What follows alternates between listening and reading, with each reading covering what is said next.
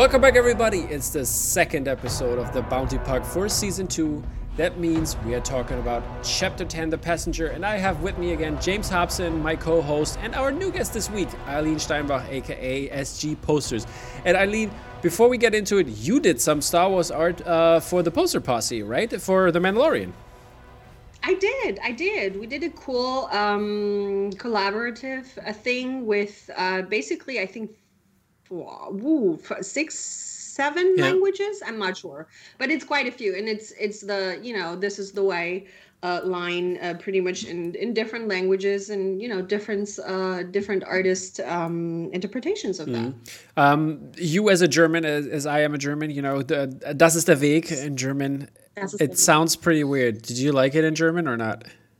Not particularly, but I I have a problem with the German language in general. So um, no, I, I prefer uh, "This Is the Way." Um, but uh, you know, it's it could have been worse. Like That's for d- design purposes, it could have been worse. Um, and yeah, I, I, feel like you know, they, it, it, was a nice idea, and we we did have some some very different approaches to mm-hmm. it. Um, so yeah, that was fun. Perfect. That's good to hear. So let's jump right into. And uh, I mean, last week we nerded out for an hour, and uh, let's see how long we're gonna do this week. Um, we might top the episode length of this uh, of this chapter ten, and it's 42 minutes.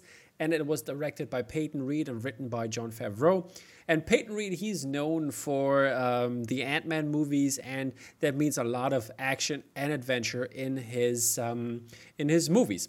And uh, Eileen has uh, has a good summary she found on the internet of uh, of uh, this episode. Yes, uh, uh, Pascal himself, the man, earlier, I think it was either yesterday or today, I don't remember. in his stories, he had this hilarious. Uber recommendation uh, by Uber the review, yeah, the review, or yeah, yeah. Um, which says the driver nearly got arrested. Took five hours to get to the destination, and we crashed at least three times with no seatbelt. Also, his weird green dog kept eating my ex. One star. Wouldn't recommend. no, no, yeah, no. it's hilarious. That's, I, I love. Yeah, that's. That he should stick to killing. To be exactly. honest, stick yeah. to killing. And, and I wonder if it's if, if its Uber rating is gonna get up at some point, maybe. No. Get some freaking flyer miles there. We'll see. His car, his, his, his car isn't very good, is it at the moment? Yeah, so. yeah. We uh, that, that's that's something for the end. We have to talk about. We will explore that in this episode. And uh, before we jump into the content and uh, the the story, I want want you to tell me what your initial thoughts are on the episode. Did you like it? Is it good or bad? Um, and and so on. Eileen, how about you start? Oh, I feel like I I don't know. I mean, I, I, watched The Mandalorian, or the first when I watched the first Mandalorian, the, the first season. Uh, I didn't feel like there was one bad episode. There are more story heavy ones, there are side questy ones, there are, you know, you have different kinds of uh, episodes. And I feel like they're going to continue that with season two because uh, the first one was like boom action wow big ooh ah mystery wow. And the second one was kind of oh yeah let's do a little side quest here. Like it doesn't really matter if this all of this happened or not. Uh, but it was fun to see anyway. Um, but you know what i mean. Like it's not a main you know uh, he would he could have just gotten into the into the ship and went there and that was it. Mm-hmm. like he didn't need that um, but yeah i feel like for for a little side quest moment it was in it was fun. Like all the episodes are fun. Like i i don't have any mm-hmm. um i'm not bored and in any second. It's it's just it's fun. Yeah. for for me as a like uh, like uh, commenting on that i think uh, i just wonder i mean we are uh, a quarter of the season has passed already. I mean it's just eight episodes. Where do all the characters that we were promised to see and that we already saw in, in terms of Boba Fett, you know, how are they? When are they gonna come come in? You know, there's not that much time. There's just let's just gonna leave it at that, and let's hear what James uh, was thinking about this episode. I similar to what Eileen thought. Really, it's it's one of those episodes like in the first season, which is a side mm-hmm. quest, mm-hmm. but I feel like those were the weaker episodes in season one Whereas for me, like this was a side quest, but it was still great. Like it felt absolutely magic to me. Like production values on it were bigger than the kind of side questy ones in season one. Um, I just, I was, I loved it. I was in total like kiddie mode throughout. It just felt like this really. There was like there was comedy in it. Obviously, you know Favreau working with Peyton, and Peyton's really good. The the comedy mm-hmm. timing from Ant Man, um, that was perfect. And just the fancy fantasy like element of it, you know, with the with the animals, the monsters and stuff. Mm. Like I just I just it had me from like it went really really quickly for me as well. Forty two minutes like flash. Yeah, yeah, it was. That, that's true. I would I would uh, agree with that. And uh, for me, it was yeah, I, I like the dark elements. I think it was the darkest uh, material that we got from Star Wars overall, uh, in terms like almost horror. And uh, I think that was really interesting to see in this universe. I since since I mentioned on uh, the, that the Moore Art Gallery should finally do the Zombie Trooper. I'm still waiting on that. I'm, I'm going to mention it, James, until you do it. again and again and again until you. Do you want to do it? Do it. Eileen is going to do it. No, I, I, I can't. Uh, no, no, no. Tom, you can do it. Like, I, I can give for the next episode. Present your rough for, for this zombie. Oh my god, no, no, better not. I, I wanted to done. Yeah, I, I wanted well done. You know, not not amateur hour. But okay. If it's good, we'll do it. okay, I'm I'm gonna hold you to that. I'm, I'm yeah, gonna okay, draw one, just just to do it. Like a stick man. No, I can I can do better than that. Okay. Maybe. I'm I'm gonna do vector art. But yeah, we'll see. We'll see. I got I got the Surface pen. You know, I got this. I got a, a Surface book, and I'll just draw on that. Maybe maybe that works. There you go. Oh, then you're basically a pro. Exactly. Oh, he's a pro. okay. Uh, yeah, but uh, dark, very dark episode. But um, I think uh, I I I I'm, I was a fan of the side quest last ep- uh, uh, the last season, and um, for me it was a little problematic though in terms of uh, looking at this season. We, we're going the same pace here.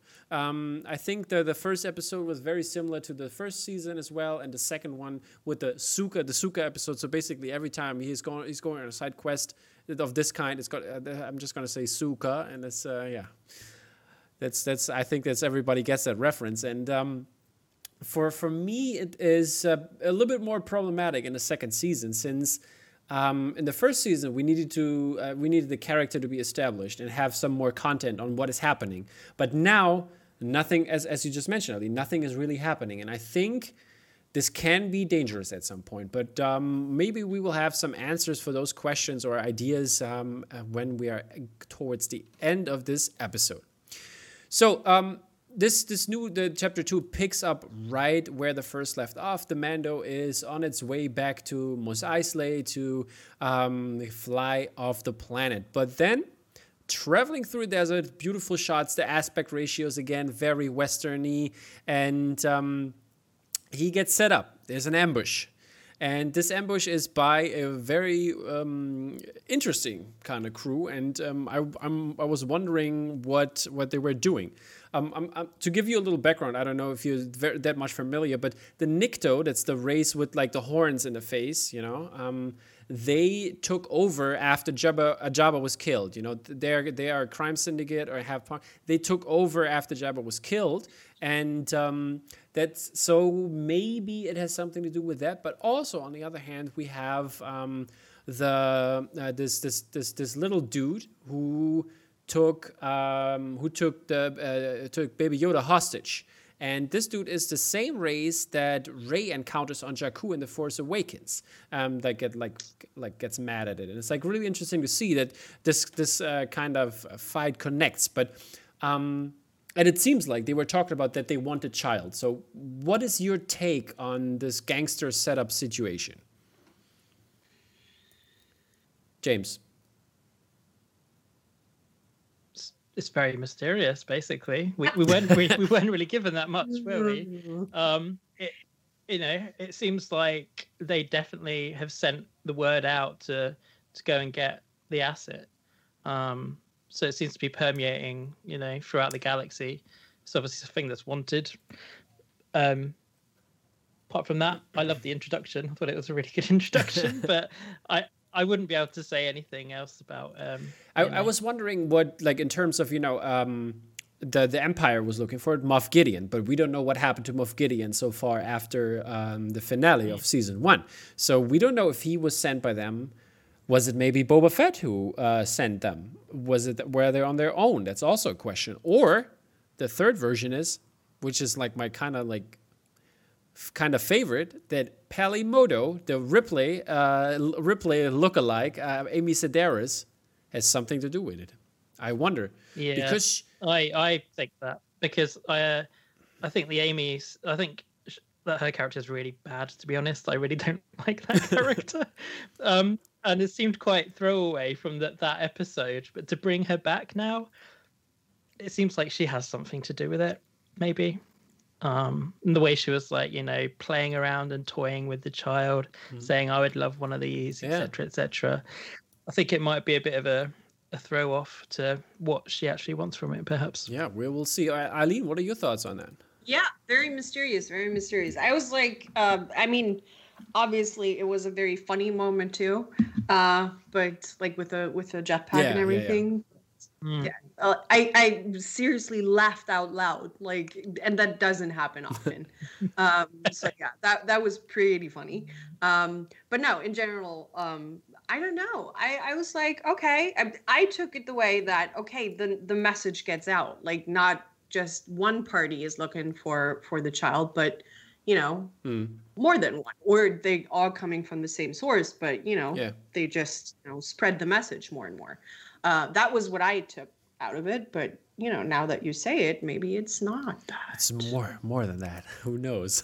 yeah. Um. Th- th- there was, as you said. I mean, they, they they were mentioning that they wanted the child, so it definitely has something to do with that. So it's not just about getting a jetpack back or the like the armor for Boba Fett maybe or something like that. But it's definitely more than that. And uh, I I love the scene as you mentioned. It was very funny uh, in that regard how how the Mando dispatched of the of of this um, uh, gangsters of the thugs. And I love it in the way in the end like when they when when he looks at when they look at each other, other Baby Yoda and the Mando and they just heh they just shrug at violence and things to do, which is like an interesting moment. They they take care of each other, and you could see again how much um, the child and the, the taking care of the child means to the Mandalorian, and that's that's really interesting to see. And that's something I, I would add for the for the whole episode. To be honest, I feel like this was uh, parenting because you mentioned yeah it was more about parenting and mm-hmm. and him growing into that part of the dad mm-hmm. um that anything else like this this was very much about you know how you raise a kid or, yeah th- th- exactly that's uh we we we at the episode here we we always have like a parenting section so this this episode was very much uh, important for us but i i will have to say a lot about parenting this this this episode because it has had yeah. people definitely on the fences and um, yeah, so they get back to Mos Eisley. That's um, uh, where he goes into the cantina again, to the Mos Eisley cantina, and where he meets Peli Motto and Dr. Mandible, who is from the Killik race from Alderaan. And uh, there's like an ant race, and they, they have like a hive mind, but I don't know if it's a free Killik or not. And I think uh, since Peyton Reed did the Ant Man, um, uh, the Ant Man movies, uh, I wonder if that was a nod to that. But not not only that, uh, the Dr. Mandible can be seen in uh, the Gunslinger episode five from season one. Um, and that's really interesting. He's like in the background. He's sitting in a cantina, so he seems to be a regular. So he probably lost a bunch of money uh, to Peli Motto, maybe, or somebody else. And um, yeah, so maybe Peli Motto is our our um, Bond villain in this regard. Very mysterious. Uh, nobody nobody sees that coming, but that would be interesting. And yeah, also another Star Wars nod. Um, the sabacc playing and talking about like the hand that wins the the idiot's array it's called, and that's also um, in it, it they played sabacc in uh, Star Wars Rebels when I think Sabine Wren was it played against uh, Lando Calrissian and he won the the hand against her with the idiot's array and won something big. So there was like like a little nod there from Dave Filoni, probably. I, I really um, enjoyed it. and also, it had a lot of Mandalorian information in terms of um, that she mentioned it. Hey, did, did you find did you find uh, one somebody of your creed or your race and and you just kill them and that's really interesting to see um, that that there's more to it and how important the armor plays in in that fact again really enjoyed the part in the bar um did did did you see anything you want to mention on the bar scene or did i did i take everything I just um more of the direction really. Like that was the part where I was like, wow, this really does feel like Star Wars. Mm. Like just that scene, it just it's like ha- I was almost like taking myself out of it and thinking, how will they do this? I shouldn't really be doing that. And I was kind of object, you know, objectively looking. It's like, what is it about this? Is it the cutting? Like, what is it?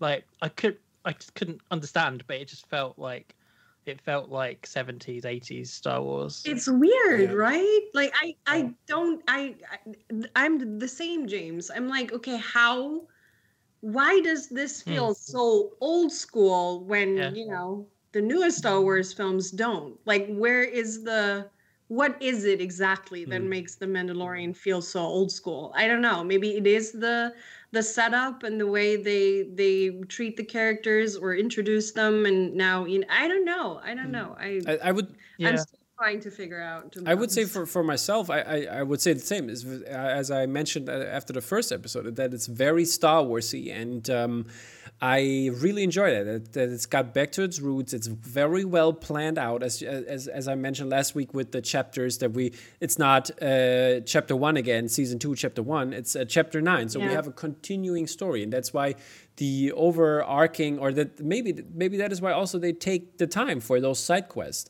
because we get there at the end um, but um, i hope they i hope they plan it out really well and in terms of uh, for example four five and six in that regard and like george lucas prepared that. And uh, if they did that they will have definitely uh, the way to go on that. I wonder if we're going to get a lucas directed episode. That would be very interesting right? I, I wish that would be possible, but I, I think that would have that would have popped up on the news somewhere. I mean, he's been to the set, but that would yeah maybe just maybe in the next series like because yeah he does seem very involved with it obviously with Filoni.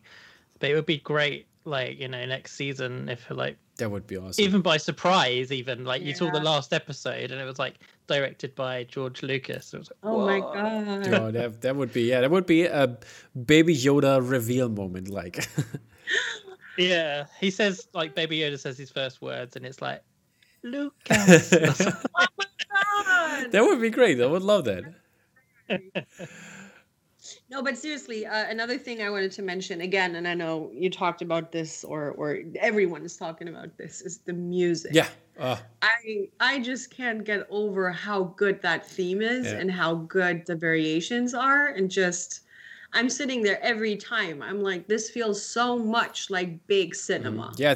Like big big screen. Yeah, thank you, for know? mentioning that. I mean, last week we did talk about it, I think, or, or just just very very briefly. And yeah, the the I know Tom, you mentioned it before, like when. okay, I did. Okay, but yeah, I love the music. The music is incredible. So like I I hear it at least once a week, and I remember like when the first episode came out, I had class. And I put up this soundtrack in class just for the students while they were working. So I was like, "Okay, guys, you have to sit through this, either uh, if you like it or not." and it was fun. And I, I remember one of my students. Sh- shout out goes to you, Lau.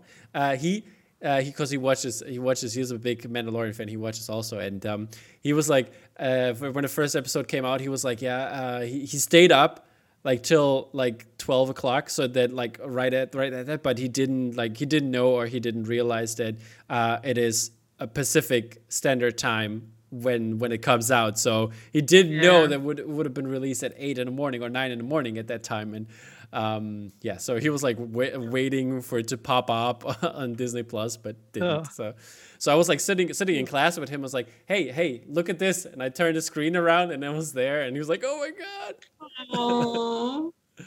That's so yeah, that was fun. But yeah, also fun was uh, when they went on to the next scene and had a little barbecue. I loved the nod they had again. Uh, last last week we had a pod racer popping up. This time we have a pod racer again. The pod racer. And I saw that one. I was like, "Oh my god! I'm so proud that I saw that." I thought no one else did, but yeah, of course, everyone. Did. yeah, love love the pod, pod racer engine again, and they how they grill the meat there, and with like the different droids. That was really cool to see, and Baby Yoda is all over the meat. He's in love again with the meat, which is like really interesting. He he wants like I think it's uh, for me it's a, like a kind of metaphor which which we will see throughout the series that he grows that he makes different noises now and looks at this meat and like you know this kind of uh, resembles this way and also a little fun fact um, they have in Galaxy's Edge in the Disney theme park the Star Wars Disney theme park they have actual like a, like a big engine where they grill. Uh, they call it a pod racer engine as well, so they grill it on there. So maybe that's that's oh. also a little little hint on that. That's a definite nod yeah. to that. Definitely. Very cool idea. And yeah, this this is the, the scene is very interesting because there's a lot of stuff happening. We get introduced to the passenger, and um, yeah, the passenger is the frog lady, uh, who is also um, in the gunslinger episode. She's also hanging out in in the background. In episode five, he's she's also hanging out in the background, so it's not her first uh, rodeo. And um, she is portrayed by Misty Rosas, who also played Kuiil in the first season. A little fun fact on that end too. Wow. So it's the same person, and uh, it's very interesting where they want to go. They want to go to um, what like Peli Motto basically doesn't know her really well, but pretends that she know, she does, and basically kind of like yeah. See, this is all mysterious, yeah, right? Exactly. Like that's yeah. yeah. She white lies her way like towards the Mando, and that's like interesting to see. And yeah, she uh, the frog lady wants she doesn't get a she doesn't get a name, and uh, which is also again like an interesting concept in terms of the language barrier that they have and the, the, the cool sounding language they do. And uh, this language barrier comes we had it with the Tus- with the Tusken Raiders, and now we have it with the frog lady. And um, yeah, she wants to go to Trask. Uh, that's uh, like a water planet, and it's uh, the near the Kol Iben system, which has been mentioned in some books before. And um, yeah, the first thing we see is that Baby Yoda has very much is very much in love with those eggs she's carrying because mm-hmm. they are the last of her kind and she wants to get to her husband who made a home on the on Trask for her to breed or like um, have their kids and it's really interesting also that he kind of steps up to the um, uh, uh, to, to the tank and then um, uses the force again. You know, uh, he actually. Um, or what? Uh, late, I think that's later on, but I, am not sure. But he he shows his force powers. I think that's yeah. I think that's in there, and the force powers help to um, to get the little eggs closer to him, and I think that's really interesting to see that he has his powers because we haven't seen him yet. Um, how, how how did you like this scene? Like Baby Yoda being like very hungry. An absolute toddler. Yeah. Like that was so kid like. And so, I mean, he obviously is, you know, has been, uh, but it's getting more and more obvious that he gets into this rebellious uh, toddler stage, like where they, you yeah. know, just want to eat eat eat and it doesn't matter and everything goes into their mouth and you can't stop mm. them and it's it's crazy. Um so i feel like you know he he grew into that everything needs to go into the mouth stage. So yeah yeah exactly. Yeah. really really interesting to see and this is a theme that keeps on going throughout the whole episode which has as i mentioned people on the fence um, another important fact is that um, uh, the Mando, uh, the way of transportation, the, the frog lady has transported, uh, has to be transported in a certain way. James, you want to elaborate Death on that? Stranding. Did you see Death Stranding as well in that one? I, I did. It was like really interesting. I, I love the game. I started playing it. It's like really fun. I was like, cool. That looks so so close to that concept with with carrying the baby around. Like yeah. I, I, felt like that. I don't know if that was a, a, a nod to uh, Hideo. I know they, you know, kind of he loves yeah. Star Wars and everything. He uh, loves directors. Yeah, and yeah. Uh, so I don't know, but you know. I thought it was a cool, cool way. Yeah.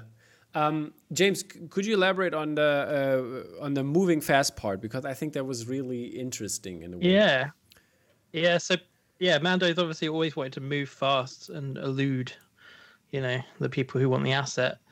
So I guess it's a it's a bit of a pain in the butt, really, to go sub light speed to carry these things.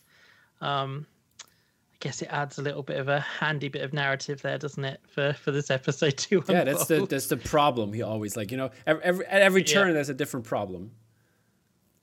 Indeed. And I I also think like um um when when this kind of shows us like what kind of hyper hyper uh, hyper speed light no light speed it's called light speed I'm sorry or hyperspeed hyperspace right hyperspeed Hyperspace, yeah. light, light speed. speed. hyperspace. Yeah, exactly. I'm sorry. Uh, and yeah, this is the um, this shows the, the, kind of new ideas they, that come up on travel in terms of that the moving at the speed of light in, in, in hyperspace that it has a toll on the body because we never heard that before in any Star Wars movie that it does something to you. And it's really interesting to see that this species is affected by it, especially the the, the young. And uh, one might wonder what does it do to uh, to the child in that regard? But uh, we, we will see. we will see. Nothing sure. nothing yet. By the way, how did you how did you understand it? Was she the eggs? Are the eggs the last of her kind, or the just the last the, of her bloodline? Like just not the whole species was like depending mm. on these eggs. I think just, just her family, family. and right? I think that's that plays uh, plays very much with the theme that we are going on here, being uh, the child as one of the last of the kind, and also the Mandalorian being like in, in that regard last of yeah. the of, of, his kind mm. you know? And, and this is really interesting having especially when you look at the clan you know? They are they are also like her husband and uh, uh, she are a clan of uh, of two. And that is the way um, like it's set up with like with the Mandalorian and the, and the child. And um, taking care of her eggs and the Mando taking care of, of the of, of, the child. And that plays out very well and they pair it up. And, and they show what I, what we mentioned before this different kind of style of parenting in that regard um, which is really cool when they when they finally got going because we see um, something very Star Warsy uh, in terms of stars and war. We finally see again some X-wings.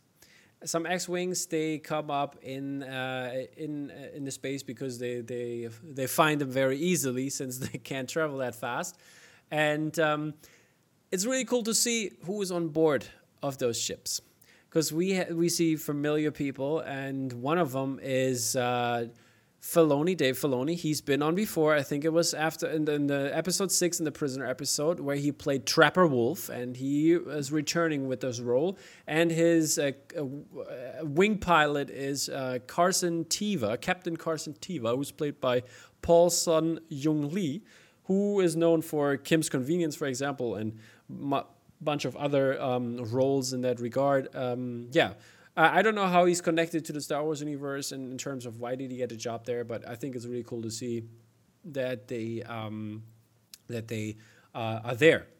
And um, yeah, when when this happens, shit hits the fan basically, and the Mando goes rogue. I mean, it, I think it was like a fun bit where he where they played like, oh, I don't have those codes. It reminded me a little bit of um, of the scene when they had to transmit the the from for the Imperial shuttle when they want to go to the Death Star when they want to transmit those old codes, and I think that was like really really fun to see. Um, but um, as when when you look at the at the console, uh, we see during uh, the the descent uh, onto on, uh, onto this ice planet uh, we can see. It says actually on the Arbresh of the system, I think it was of the X-wing, um, Maldo Kreis or uh, Maldo Kreis in German geschrieben, and it is um, it is actually the planet uh, from Episode One. So. that's maybe the connection. I think that's also like the connection with like the ice, obviously, and um, also this kind of monster-ish planet, since uh, we have a monster on this one, uh, on, on this part of the planet, and we have this this little you know ice digger. I don't know, I don't know, it's like whatever to call it, but um, I forgot the name I, again. I should have looked it up, but yeah, it was really interesting to see that uh, they are back to that planet, possibly. It's it's not 100% confirmed, but it could be. Um, but also I like the descent in that way because it really felt very Star Warsy in terms of the. It felt like the trench run, uh, Mm-hmm. going through the to the Death Star. And um, how, how did you like it? I, I, I really I, I played those games when I was younger, and I loved flying through those canyons and stuff like that. It was like really a Star Wars moment.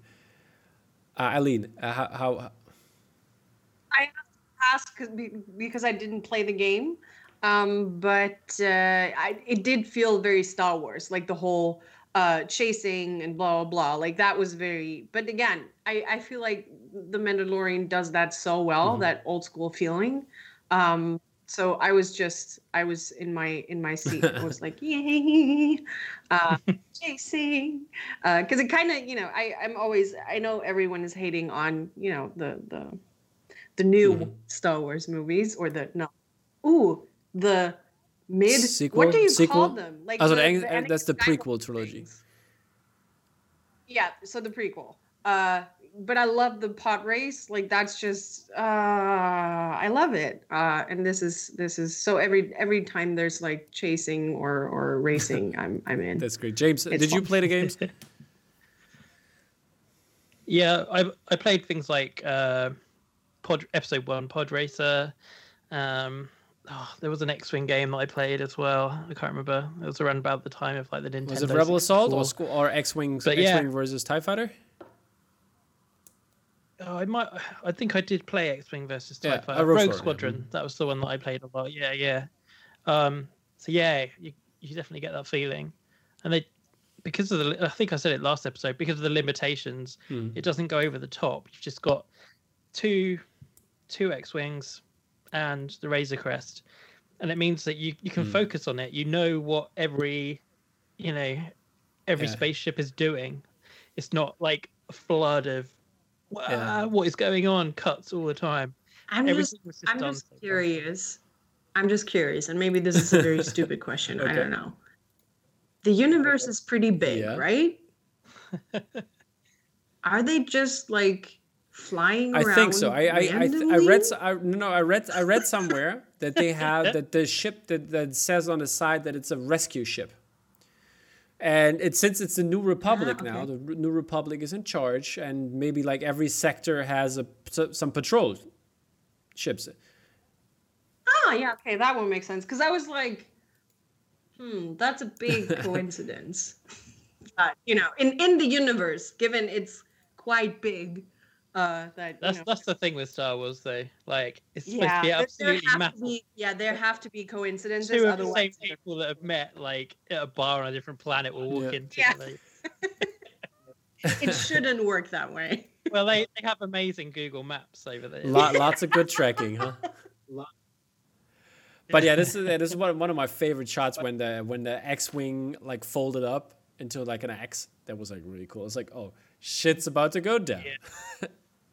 Love that part. That was really cool. And um, um, as as you can see, uh, ba- Baby Yoda very hungry. Uh, like before they took off, and um, this leads us to almost our next little hunger theme. But I love how the how they crashed into the ice and like this that kind of backward way, and the Mando like saved the day basically by you know the the way he was flying. Very cool. And they thought they are safe, but then they're gonna fall through the ice. They th- through a crack of the ice, and um, and the ship actually breaks and uh, not not in half, but it like has like a hole, like the, there's like a big hole in it. And I think that's really interesting to see because I think it resembles very much um, the Mandalorian itself, Din Djarin itself. He has this armor, the ship as as his armor, and now he has a hole in it, and this hole can be like you know some something can hit him, something gets to him, and I think that is very well resembled in a character uh, throughout this episode,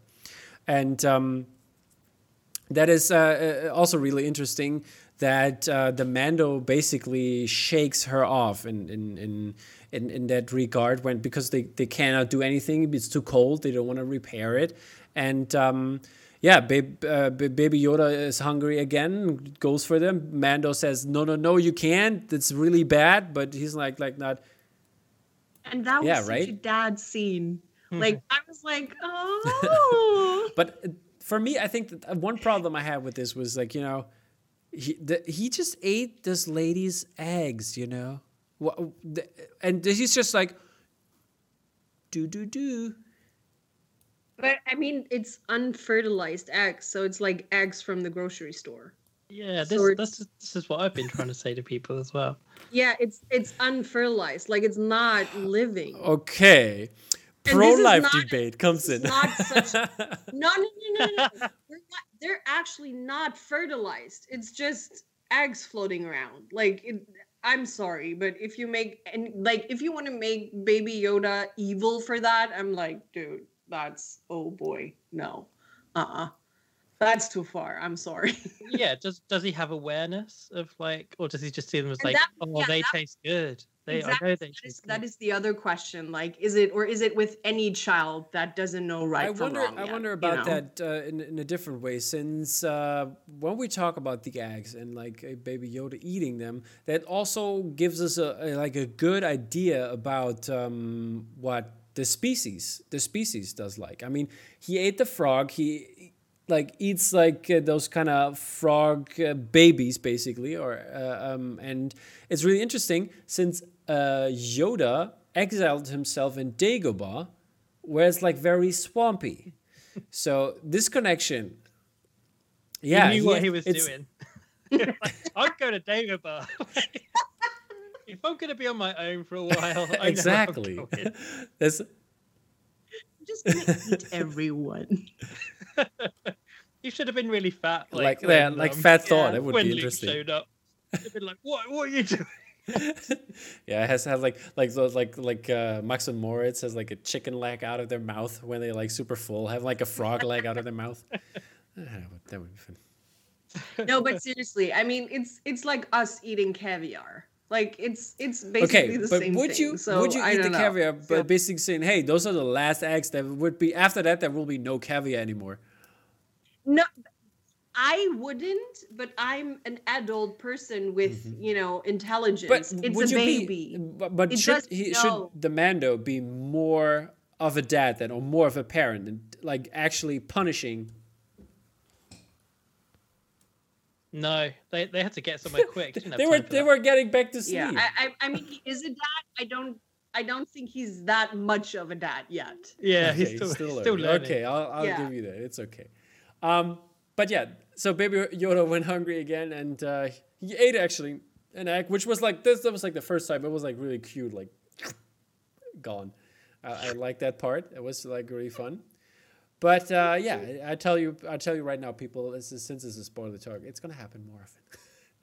and yeah, so they went they went to sleep, uh, slept a little bit, and then the language barrier we had at the beginning comes up again. I think it was really cool to see because um, in, in in the recap we see episode six again with zero, uh, a Q nine zero. That's the droid's name, and.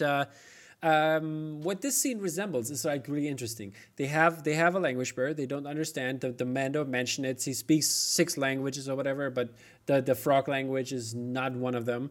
And um, he uh, um, or, or we always like, or most of the time when we look at Star Wars, we see other species more of since since they speak a different language, more of not as smart as the human species or like the, the species that speak basic. And um, for her to rewire and pass security uh, protocols and everything to rewire the, uh, Q, uh, Q90 to make him speak was really, really cool. And I, I have a lot of respect for that. And I think that was really interesting to see that. Um, what, what did make you feel, this, this scene? I thought that was such a cool. Like, sorry, Eileen, you go. No, she's smart. I just want to say she's Yeah. smart. James? Yeah, it was. It was, and um, like the droid is uh, voiced by Yeah, again. Richard Mhm. Ayoade, who's like an amazing like uh, British comedian. So just to hear him again as as a droid, like that was awesome enough. Like, but I thought it was such a smart idea. Um, and uh, you know, the more they do with droids, like uh, with Mhm. Babu Frik, um, you know, like repairing droids, droid shop, like taking more of that, not just having a droid as this kind of, you know, androgynous almost like being, but using their their functions and things like that is a really really cool idea. Yeah, me too. I, I really enjoyed that scene very much, and and it gave like the desperation the frog lady has uh, towards her, like conserving her species, and I think that uh, um, also ga- like gave the perspective of, uh, of of the Mando in that case, since he uh, was the one basically saying, "Yeah, no, no, it's cold. Uh, let's we, we cannot move, we cannot do anything." But then he questions his honor actually uh, by by speaking to him, and now he understands it, and I think that's the spot, the, the sore spot in his in his like in his um, um, metaphorical armor he has. You know, like now it's in a in a ship. The ship is broken down, and now she shoots at at his honor, and I think that's what got him, and that's why he basically said, "Yeah, you're right. I'm a Mandalorian. I need to take care of you. I I I made a deal. I need to do this." And then he actually starts repairing it, and um, the frog lady moves on and finds this uh, very very cool hot spring. I think that looked very cozy. Would would you would you jump into, into that hot spring, people? What, what would you say? With her, of course. With She's her? probably a fun companion. Yeah, she seemed pretty fun. I don't want. I don't. I don't know if I'd be like in there with the eggs. It's like though, uh, balls, you know. It's like like water balls, you know. okay. I wondered where we were going. Like whether I'd have to strip down to go in there. It's like, yeah, it's mm. the balls, you know. but yeah, that, that was interesting to see, you know. And uh, the fun part is like, yeah, they're talking about like, yeah, getting getting away from from there. And I loved like the, how the Mando used his like his helmet with the with the heat signature, and to like like to track her. That was really cool to see. And um, yeah, Baby Yoda encounters uh, a little something, a little snack, and it seems like Baby Yoda is the hungriest, the hungriest person. He can sniff out a snack a mile away. And uh, yeah, he he's I relate. he sniffs out the weirdest snack, I have to say, since um, this scene felt very much like Alien or Prometheus in, in that regard. How how did you guys feel about this? Like, Definitely. Immediately when I saw all those eggs sitting there, that was like alien vibes Yeah. for sure. Uh, like if that wasn't in some kind of nod or Mhm. or idea there, even though I I feel like, and we talk about that in a moment, I guess, uh, with the concept Yeah, art yeah. and stuff. Um, so, but I mean, there's always going to be similar ideas to stuff, and like eggs sitting on the on the ground is not like you know not only one person can have that idea uh, but yes it, it definitely was a was a very much uh, alien feel Yeah. uh, that i had when he started to uh, or when that showed and he went for one. And i was like dude seriously? You're gonna you're just gonna reach in and eat that? Like that's okay. So is he bad now since the spiders were living? no no because it's again it's i mean it's it's a baby. That is you know and, and that is the one thing i Yeah. keep coming back to. It's like we don't know yet how much he actually understands because sometimes it's like he gets it like he gets obviously he gets uh uh if something you know if he's in danger like when he closed his little um Hmm. bowl thing what is His it called carrier? I don't know. yeah the Yeah. the thing he was in uh like when he closes that or you know some reactions like obviously sometimes he gets the things happening around him sometimes he doesn't so it's it's not for me at least it's not clear yet in what he, i i would put him um right now he feels like four to four to five maybe three to five maybe i something Maybe like that um Maybe a year since he can walk. a year no Yeah, okay. Okay. Okay.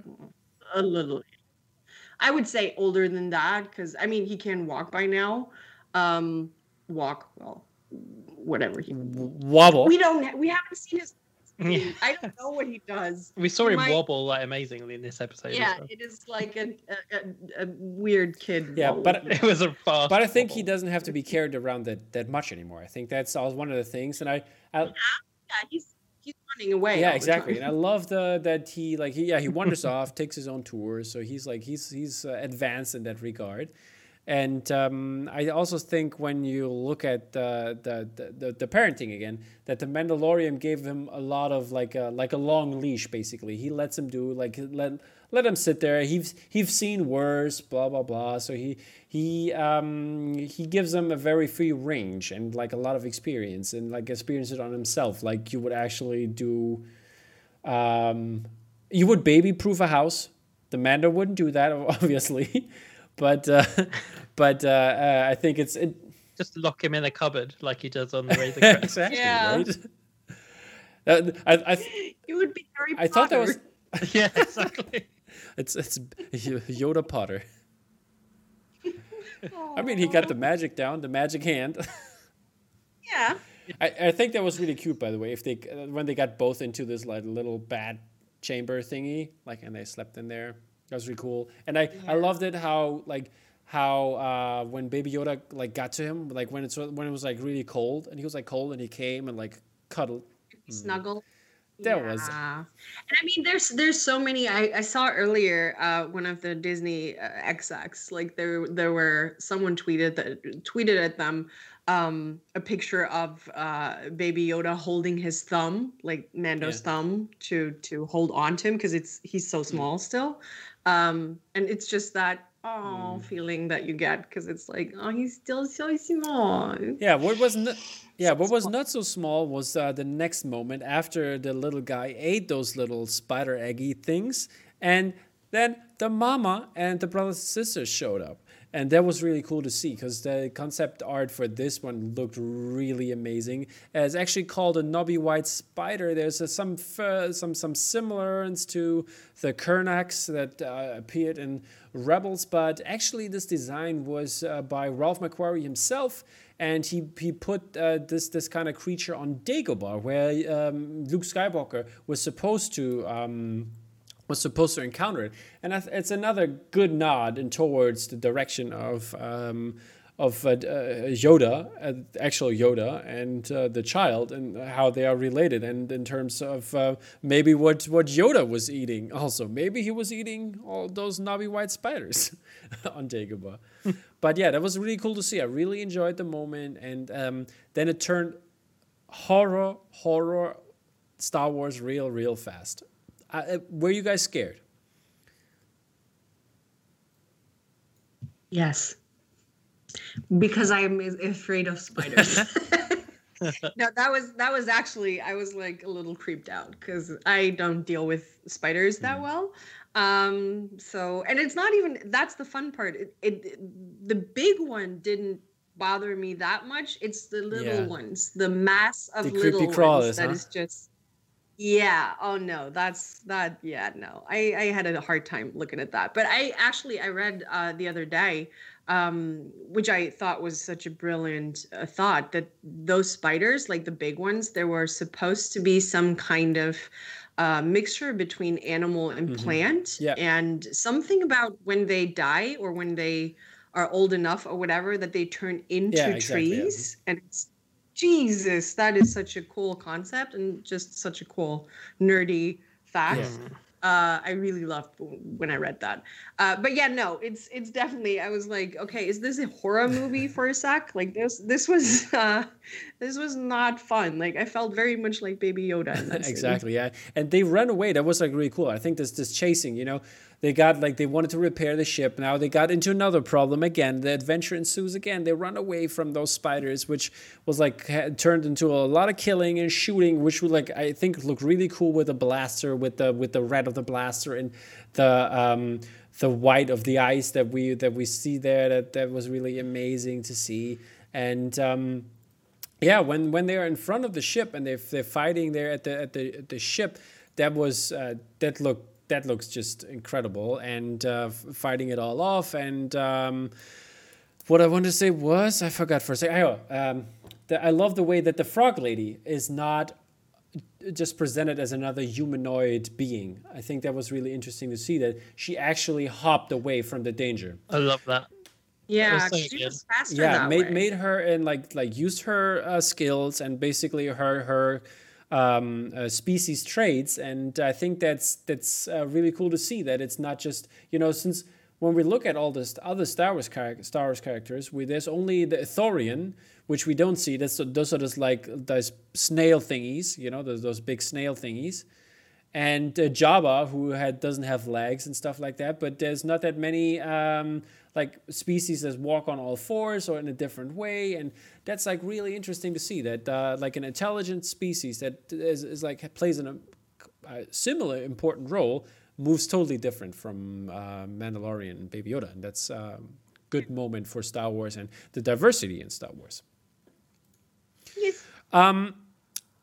love the way that um, happened next since uh, they were fighting got got got another parent moment in when they're in the cockpit and uh, this a couple spiders got in and they, they get they get closer to baby yoda and i was like i was wondering when is he going to use his force powers why didn't he do it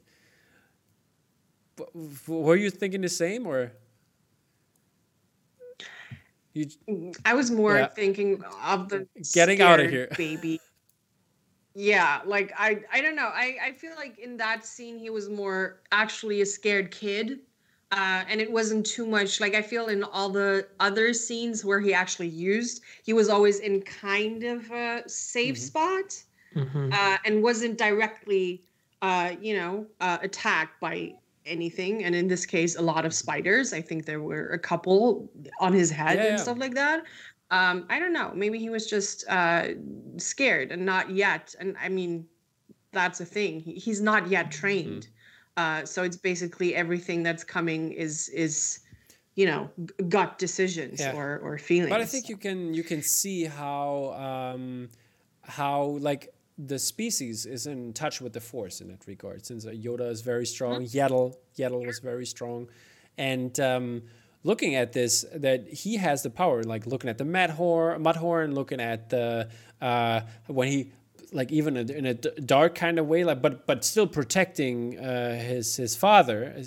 Uh, when he choked Gina Carano when they were arm wrestling, I think that's all interesting moments, and um, it, it, most of the time it comes out when he wants to heal and protect people, and uh, that's really interesting. And I was wondering if, if he would have done it there, but the frog lady to the rescue, who's also a very cool parent, took care of that, and the Mando I think respected her for that, like you know taking care of that baby. So he definitely wanted to wants to take care of her now, and that's like the the, the, the, the final straw that made him think, yeah, I have to do this. It has to be uh, she has to be safe, and I think that was really cool to see. But when they try to when they try to flee and uh, get up there, um, shit hits the fan again, and uh, they cannot do it. The, the big spider comes back, almost eats them. I think it was a really cool moment when it has the had the mouth on the on the glass and cr- screeched along. That was really cool to see, and um, yeah, the, the, it seemed dire again, but looky looky here, our friendly X-wing pilots come back, blast all the spiders away. I was I was wondering who, who it was. I, I didn't think in the second uh, for a second that it was the X-wing fighters. Um, I, I didn't know what to expect actually, but uh, I, I didn't expect them to be back. I thought he's gonna be you know just a little cameo, but that was a really cool scene. What, what do you think of that? Them coming back? I I don't know. I kind of thought that was one of the weakest parts of the episode. Personally, I just again, it's kind of like a consequence taken to uh, maybe extremes. Why? I don't know. It's difficult to describe. It just didn't sit quite right with me. Um, it seemed like they kind of sat around and were like, "How do we end this?" Okay, we'll get characters that were earlier on the episode. Um, they will shoot the spiders away. Whereas if you kind of like go into the characters' thought processes, I'm not sure that they would have bothered like taking out a load of spiders on that ship. Like, But maybe after yeah. the big one was done, you know, like the, when the general falls, you know, the troops give up. Maybe. maybe I think I don't know. It was it, it was cool to see them again, and it was you know it I was, I think it It was, was really good. fitting because like of, of what they what they had to say. Um, they had uh, one one of the cool things uh, like when they come out and you see them again. They have an A a two hundred eighty blaster gun that was like that's like one of the, the standard weapons in the rebel uh, in the rebel alliance, and that's like really cool to see again. And uh, they bring up episode six again with Lieutenant Davan and like the the guards that are safe, and I think that is a really interesting fact. And I think it shows um, what the new rep- or kind of role the new republic wants to play. Even though they are looking for him and there's a warrant out on him that on, on the on the Mandalorian, uh, they still don't give up on him in that regard. And I think that's They're not like absolutists. They're not like what was the Empire. They're willing to have a little bit of. that's a gray okay, area, Yeah. basically. You did, yeah. You did these good things, so just make sure you don't do it again, kind of Yeah. thing. Whereas the Empire would have taken him in. And yeah, know. I think that was really interesting to see on a, on a whole spectrum of what we expect of this world, uh, like this, like the governments and political, um, like like political landscape is like uh, is like, and I think that's uh, that was really coo- cool to see this kind of term, I think that's why I like them coming back and saving the Mando. I think it also shows that he is um, like th- this this whole Creed clan mentality they have as a Mandalorian. I mean, when you look at it, um, the the uh, uh, the krayt dragon. They, he couldn't do that. He basically did it at the end by himself but he still needed the help from all the other people in that regard. I don't know if he would have done it totally by himself and i think he got into trouble again here. The mudhorn was almost too tough for him and stuff like that. So he always needs his clan or help by some other by somebody else uh, and i think that's an interesting concept. He's not overpowered in that regard. He's not um, he's not the the he, he needs to learn. He needs to learn the parenting. He needs to learn how to how to handle the rest of the world. He's not perfect, and I think that shows very well with this kind of scene. Yeah, it just makes it more Yeah. relatable. You know, we all we all need a little bit of help from other people, and that's that's one of the things people didn't really like about Rey because it seemed like she was just crazy overpowered. No one knew about it, uh, knew knew why. Um, there was no nothing to relate to that kind of thing. So it's a good Yeah. choice doing it this way. Perfect. Um, okay, so my uh, questions before we come to our little conclusion here for the rest of the episode would be um, who would you say is the um, villain of this episode? the Not not Baby Yoda. No, no. Uh-uh. I know that that is because I read into that for a moment before we started this, and I was like, "Is this actually a discussion? like, are we actually making Baby Yoda evil now?" Okay. no, sorry. It's I. I'm not buying it. I'm gonna go with the the the evil. Obviously, was the spider. Yeah. Period. Okay, but but like I have a question for both of you. Um, would you say basically in terms of um, not evil, but that he does evil things that that it's like played down with comedy and not really a thing. nah. Nah, I don't buy that at all. It's grocery eggs. Grocery eggs. You should have made an omelet out of them. You want to you want to you want to go to the grocery store and stand beside the eggs and look at every person buying eggs with a stink Yes, eye. I That do. is not. I'll do that at the at the meat counter. Like, that would have been a chicken. What are you thinking about? Yeah, no, sorry. I'm I'm I'm out when it comes to. that kind of Okay, thing. okay, okay, okay. But yeah, may, maybe you people out there have a different opinion. Let let it let us let us yeah, know in the comments what you think. Who is the villain of this like a lot episode? of people do. Okay, uh, next question would be uh, where's Boba? Chilling. Yeah, ch- chilling. He's having a barbecue with another pod racing engine. okay. So is he is is he on maybe is he in league with Peli Motto? Is he um is he doing his own thing? Is he on the lookout for a Mando? Is he from this planet, from the other planet? Is he the, the on, on this other planet the Mando they're looking for? Questions or questions? I feel like I feel like I feel like they they wanted to tease it. I personally don't think we will see him until the very last episode of Mhm. this uh chapter, uh, this um season. Uh, I think it was a nice teaser Yeah. uh, for the first uh, episode, and I think it's it's going to come to an end Mm-hmm. uh, in the last episode. But uh, I don't think uh, it doesn't really matter what Mm-hmm. he does, because it's uh, unless there's you know a bigger picture, as in whatever that might be. I don't know, maybe family, maybe not, but you know what I mean. Like there's we will see. Like we will see what what the the idea it is behind it and if they how they do it. And i don't know i don't know. But i i was very convinced that this this was just a tease. Like i was i was very convinced that we won't see him in this episode or or Yeah, the next I- or whatever. I, w- Yeah. I was like saying last week as well that uh, he's not going to show up in this episode. no. Okay, that would be that was that would take away too much uh and that would would have to be a, another big thing Yeah. coming. Um to you know keep people interested but yeah no okay. Uh, what would you say is um, the um, the frog lady? What's what's her deal? Hmm. Yeah, I guess we're gonna see her again. aren't Oh yeah, we? definitely next Um, episode. I mean, since she has to Yeah. land on the planet and connect them to the whatever's happening next. But is is there more to her, or is she just basically uh, just like the first couple minutes and then gone? Yeah, I think so. I feel like she was more more to show that whole uh, parenting situation. Uh, she was more a example of of another parental figure. Like I, I don't think she serves any more purpose there. Personally, I don't know. I yeah, I, I would say the same, but the fact that she was linked to um Peli, Peli Motto, like makes me think maybe maybe there is something going on there.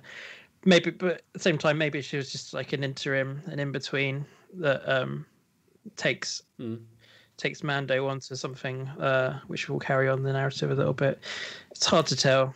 She reminded me a little bit of the caretakers on in Last Jedi on Ahch-To. They're also like this kind of fish species, and it's, it's like a, like a water planet that uh, the the exile of uh, Luke is, and. Um, I wonder if they, if this this the, the frog lady is also some maybe not a caretaker, but she maybe has some intimate knowledge about the Jedi, or um, that regard, so that that that she can help in that regard too. So I, I wonder where, where this is going. And as as we established, she's not stupid or anything, so she has maybe a, a greater purpose. But we will see that in the next episode. Maybe the husband Maybe. is. Maybe the husband is. Maybe he's a Jedi. Oh, that would be crazy cool. That would be very cool, actually. Frog. that would be great. Yeah. Um, another question would be: Is the New Republic an ally or an enemy? Depends on which side you're on. Yeah.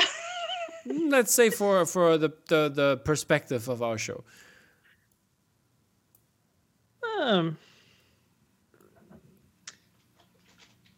No, no opinions. bit of, a bit of both. Yeah, it's just it's not it's not as clean cut, which is why it's it's really good. then ar- ar- argue argue Um, for or against it.